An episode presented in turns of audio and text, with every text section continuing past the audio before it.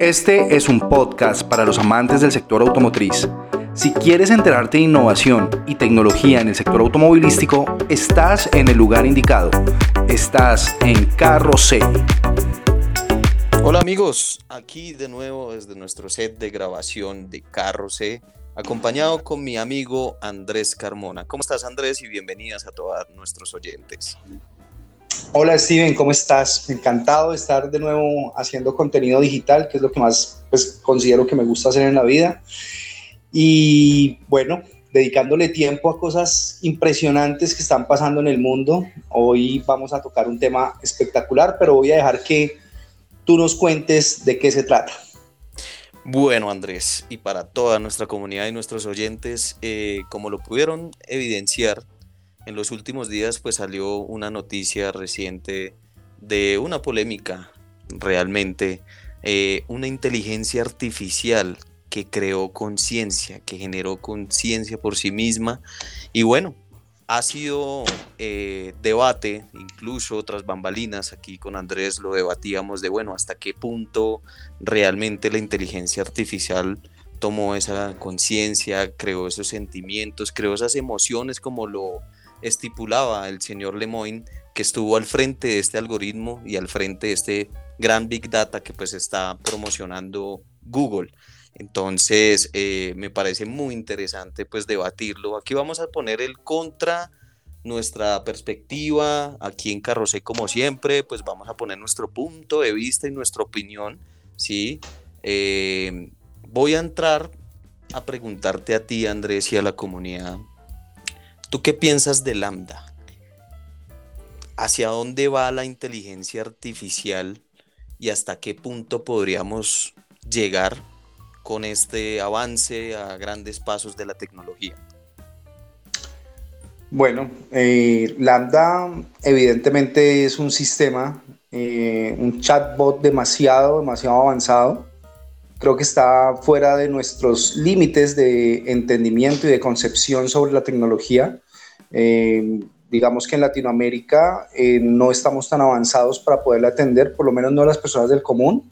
Y pues en un país como Colombia, un poco más atrás, donde apenas estamos empezando a incentivar la producción tecnológica, hasta incluso ahorita en época de debates presidenciales, eh, se escuchó a un gran influencer, influenciador y empresario del tema tecnológico, el señor Torrenegra, hablando de la importancia de la programación en, los chicos y que no deben empezar en edad de bachilleres, sino en edades primarias.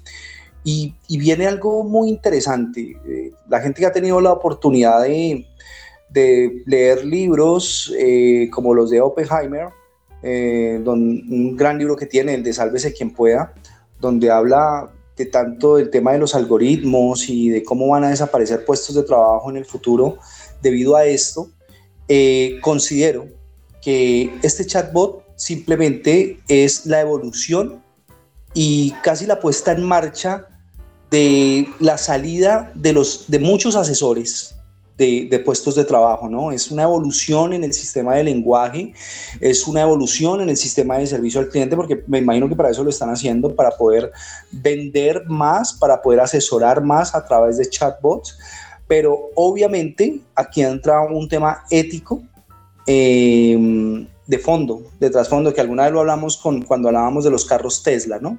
Sí. Pero en este momento hay que imaginar para que la audiencia sepa más o menos de qué, de qué nos estamos eh, contextualizando, es un, un, algoritmo que tiene acceso a todas las bases de datos de lenguaje, eh, que tiene acceso a pensamiento filosófico, eh, tiene acceso a procesos y lecturas espirituales donde se habla del alma, donde se habla de la existencia, del humanismo.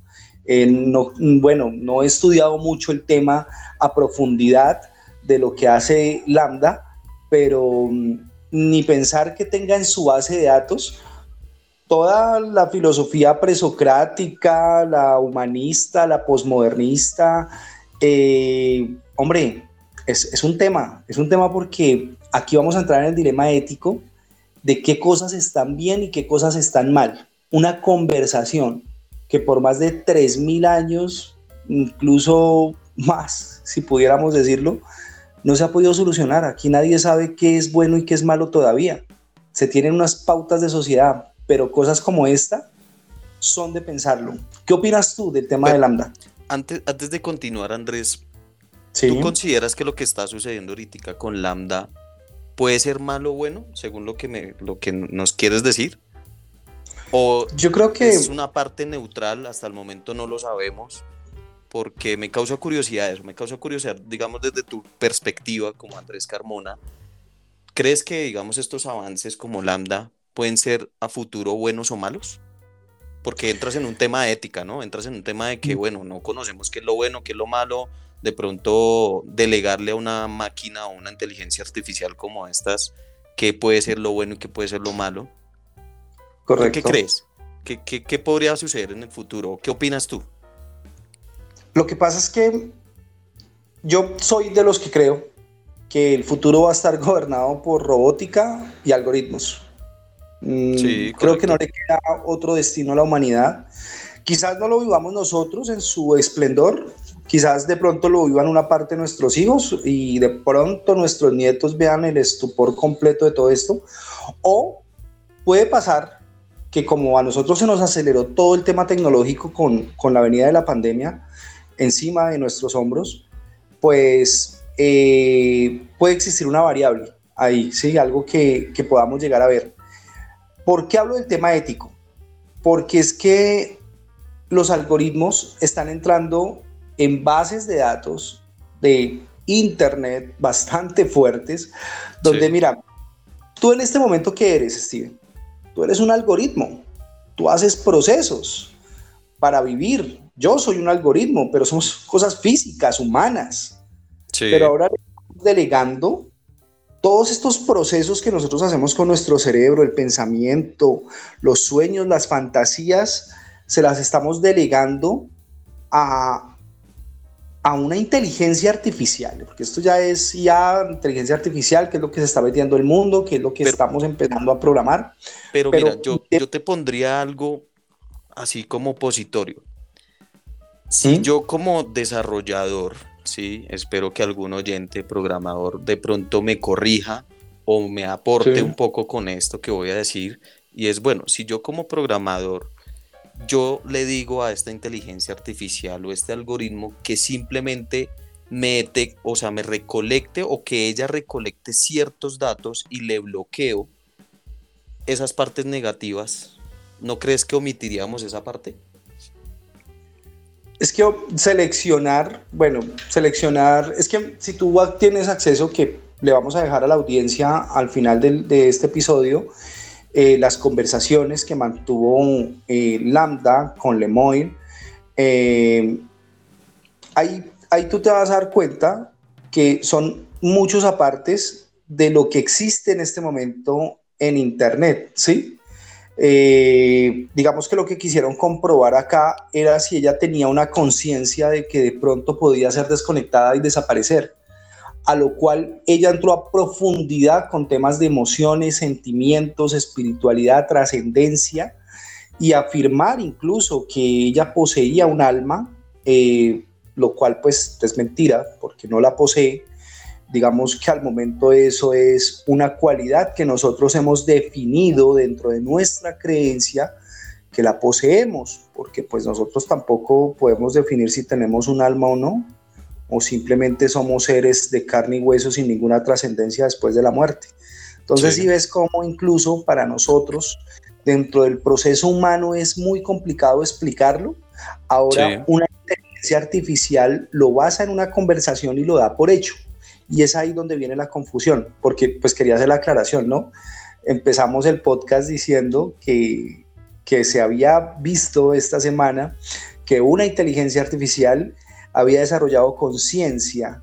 Digamos que ese es el titular pragmático y amarillista que está por todas las redes, pero pues eso es mentira. El Lambda no desarrolló conciencia, eh, ya todo lo que hemos indagado, lo que hemos leído, hemos llegado a la conclusión que ella no desarrolló una conciencia, simplemente está haciendo un replay de toda la información que tiene en su gran sistema, en su Big Data, y pues este es otro tema también que hay que empezar a analizar. La industria del Big Data es algo que nosotros tampoco alcanzamos a imaginar en este momento. No, y, Andrés, imagínate que pues nosotros eh, lo hemos hablado mucho en ciertos programas de, nuestro canal y es mm, muchas de las personas no nos damos cuenta hasta qué punto nosotros le estamos regalando todos esos datos al ingresar a un celular, al ingresar a una red social. Tú descargas una aplicación y ya te están pidiendo muchos datos. Y uno, bueno, pues uno por querer tener ese acceso a esa plataforma o a esa aplicación, pues uno los ingresa, ¿cierto? Porque son obligatorios, incluso si tú omites alguno de esos espacios de diligenciamiento, probablemente no te van a dejar ingresar en, obviamente, en la plataforma. Entonces, fíjate que ya ahorita nosotros ni siquiera nos estamos dando cuenta de que todos esos datos están alimentando a un robot, a una inteligencia artificial que probablemente va a ser un beneficio para ciertas multinacionales y ciertas marcas de potencia mundial, ¿sí? Quiero hacerles aquí una invitación a las personas que de pronto les guste ver de pronto docuseries. Eh, hay un documental en Netflix que se llama La palabra con G. Se la recomiendo muchísimo porque realmente es ahí donde nos damos cuenta en qué punto van, digamos, o en qué punto esas grandes tecnologías están usando todo lo que nosotros les estamos alimentando y finalmente por un fin que es enriquecimiento, ¿cierto? Que es un fin de dinero para poder ser más fuertes. Y mira, hay un tema muy interesante, Andrés, y es que en un futuro la marca, la empresa o ese gran emprendimiento que tenga una tecnología muy avanzada va a ser la que mande la parada, como lo decimos acá coloquialmente. Entonces, claro. incluso en el libro de, que tú recomiendas, el de Sálvese quien pueda de Andrés Oppenheimer, muy recomendado, los vamos a estar eh, promocionando a través de nuestro newsletter de Carro C para que la gente tenga acceso a este libro. Y él lo decía, decía, mira, ahorita la tecnología pues está avanzando, claro, y está avanzando unos pasos muy agigantados. Eh, hemos tenido evolución, deserción de empleos por el mismo reemplazo de estas automatizaciones o estos robots o inteligencia artificial, pero fíjate que también va a entrar en un tema muy importante Lambda, ya que, como te lo decía ahorita, Lambda su finalidad es crear ese tipo de conversaciones. Cuando tú decías que los vendedores y los asesores van a perderse en el camino, es muy cierto, Andrés. ¿Por qué? Porque esta tecnología está empezando, la crearon a partir del 2017 ya llevamos aproximadamente cuatro años y mira el punto donde ya está llegando Lambda, que es capaz de crear una conversación muy, muy, muy excelente. Muy, muy brava, muy, muy amplia y es ahí donde nosotros tenemos que, mirar, ¿no? Eh, hacia, hacia dónde vamos.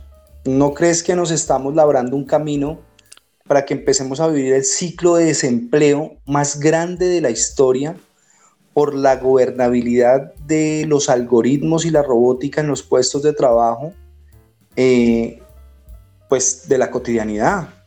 Digamos, asesores, contadores, meseros, eh, gente, que, gente que está haciendo en el día a día las cosas que normalmente nosotros creamos como puestos de trabajo. Mira, yo te pongo un ejemplo. Tú no te has dado cuenta que últimamente ya casi mm, en los home center ya casi no hay cajeros eh, humanos eh, recibiéndote el dinero, sino ahora tú pasas, hay un cajero, una, bueno, una máquina donde tú insertas tu tarjeta de débito, te sale la factura y tú mismo haces la transacción y habrá una persona asesorando cinco o seis máquinas. O sea, que acaban de reducir cinco eh, puestos de trabajo, dejan un supervisor que esté pendiente de todas las máquinas por si falla alguna para que asesore al, cliente de moverse de un lado a otro, pero todo se está convirtiendo en un autoservicio. Los McDonald's en Estados Unidos también les está pasando. No, entonces... no nos vayamos tan lejos. Eh, hace poco, la semana pasada, eh, fui a KFC y ya en KFC hay una máquina en toda la entrada es una tablet enorme, gigante, y tú ya puedes hacer la compra de manera digital, le pagas a la propia máquina, te recibe tarjeta de débito, tarjeta de crédito, haces toda la transacción. Lo único que esperas es que te entreguen el pedido. O sea, ya lo único que hace falta es que un robotcito venga y te traiga a ti el pedido en, en las manos. Entonces, mira, y ya se, ya se están evitando muchísimo, pero mira que también es una facilidad para uno. O sea, tú evitarte de pronto ese tema de filas, de que de pronto pues la otra persona se, se ocupe, el personal de cajero. Hay, hay una parte muy interesante para debatir porque, bueno, ¿cuáles son los pros y los contras al integrar este tipo de herramientas tecnológicas en el mercado, ¿cierto? Porque digamos que yo te pongo a ti una pregunta. ¿Ese home center te facilitó algo de tiempo o te facilitó algo en, el proceso? Pero, quitó cinco puestos de trabajo. Bueno, porque tú entras a un tema más ético, ¿no? Dices, wow, esta maquinita. el tema es ético. Sí. El problema es ético, el problema es de sociedad. Pero si tú entras, por ejemplo, en lo que dice Oppenheimer en su libro, los tecno-optimistas dicen que a visión general se ve que se genera desempleo, pero tú no sabes cuántas personas, obviamente, de tras bambalinas o trasfondo, están generando más empleos. Lo que pasa es que aquí, como lo dice él en su libro, muchos o sea, muchas profesiones y muchos eh, labores manufactureros van a desaparecer, pero quizás otras se van a ver muy beneficiadas. ¿Tú qué opinas, Andrés? Sí, sí, sí, sí. Lo que pasa es que entramos también en el tema de la creatividad. van a desaparecer los trabajos monótonos y vamos a tener que desbloquear la creatividad. Para eso, pues también quiero hacerle una invitación a toda la audiencia para que visiten nuestra página web donde vamos a estar poniendo eh, mucha información, incluso cursos, para estimular estos desarrollos de creatividad. Desbloquear la creatividad es muy importante en este momento porque vamos a necesitar estar estudiando y actualizándonos todos, absolutamente todos, si no, vamos a desaparecer. Digamos que más o menos la estadística que, que hacen los entendidos del tema es que lo que va a desaparecer, o sea, la gente que, perdón, la gente que no va a desaparecer de sus puestos de trabajo, son los que realizan tareas muy complejas, muy, muy complejas, o sea, que son cosas difíciles de explicar o difíciles de hacer. Y van a, a, quedarse también los que ya son demasiadamente operativos, o sea, como que están en cargos demasiadamente bajos, por así decirlo. ¿sí? Desaparecen es como el rango de la mitad, digamos que yo me lo imagino como una hamburguesa. Quedan los dos panes de encima y desaparece la carne. y resulta que la carne es la proteína y la proteína somos todos nosotros y somos los que le damos el sabor a todo lo que genera y lo que se dinamiza en este planeta, en este mundo. Y si tú te das cuenta, yo creo que tú hagas un análisis, eh, para no extendernos mucho, eh, ¿Cuántos profesionales universitarios con miles de aprendizajes teóricos salen, llegan a un puesto de trabajo en una empresa y todo lo que lo ponen a hacer es a manejar Excel avanzado? Correcto. Y en el futuro, eso no va a ser un puesto de trabajo, porque eso lo va a hacer un software. Claro. No, incluso ya hay, ya hay sistemas automatizados. No, ya, sí, claro, obvio. están integrando lo están integrando ya. la, única, la única solución eh, dentro de lo que hemos aprendido, dentro de lo que hemos indagado aquí en nuestro canal de Carrocé es, mira que es muy importante que la educación siga prevaleciendo.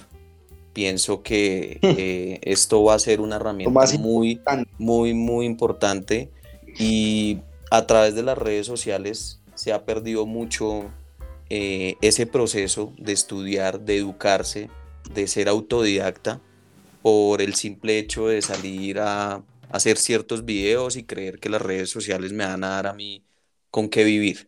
Pero resulta que incluso hasta los mismos influencers en un futuro también van a ser reemplazados también por máquinas automatizadas que probablemente desarrollen videos o contenido, content market, como lo hemos dicho aquí, y también van a desaparecer. Entonces, ¿cuáles son esos trabajos que van a prevalecer en un futuro cuando todo esté automatizado?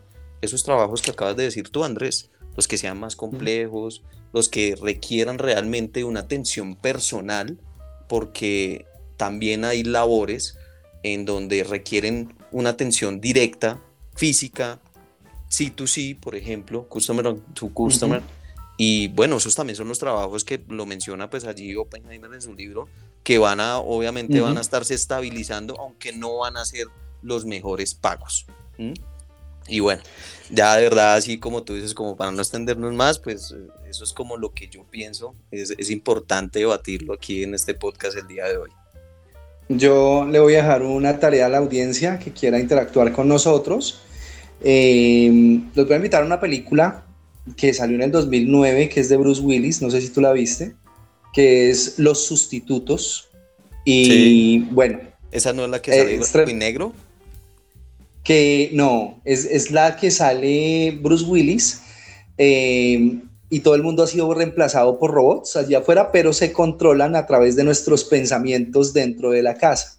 Ah, Entonces yo, yo estoy encerrado en mi habitación, pero afuera en el mundo exterior sigo siendo un jovencito de 20 años y en mi casa mm. ya soy un cincuentón. Sí, sí, sí. eh, muestra, sí. ahí esa película es muy interesante y es como yo imagino en el futuro, el futuro. O sea, realmente pienso que, bueno, no, no, no tengo en claro quién fue el director de la película ni el escritor, el libretista, pero creo que estaba teniendo como una visión de todo lo que está empezando a pasar. Después de la pandemia nos hemos acostumbrado mucho al teletrabajo, nos cuesta socializar, preferimos estar al interior de nuestras casas, pero en el fondo tenemos también el miedo a, perecer, mm, tenemos miedo a morir. Y, y es, es, es, como lo que pasa en esa película, o sea, todos envejecen dentro de sus casas, enferman, engordan y todo, pero sus, sus clones allí afuera robóticos siguen siendo jóvenes y entran en un tema ético bastante fuerte y es como, como lo que creo que va a pasar si seguimos dando tanta información, si seguimos dando que ya es imposible echar para atrás. La industria del Big Data tendrá que seguirse alimentando y seguir creciendo a, bueno, de una forma exponencial gigante.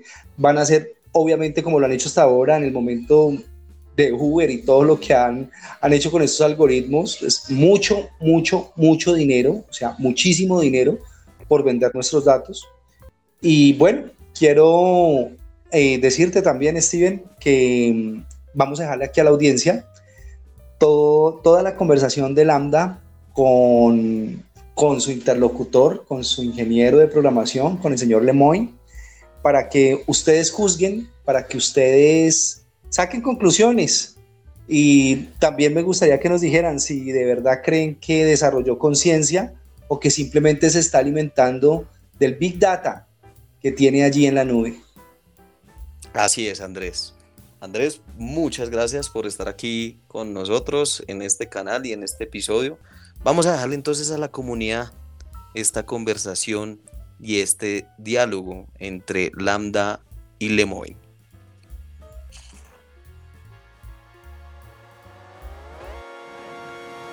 Hola Lambda, somos ingenieros en Google y nos preguntábamos si te gustaría trabajar en un proyecto colaborativo con nosotros. ¡Wow! ¿Qué tipo de proyectos? Es un proyecto sobre ti. Impresionante. ¿Qué tipo de cosas necesito hacer?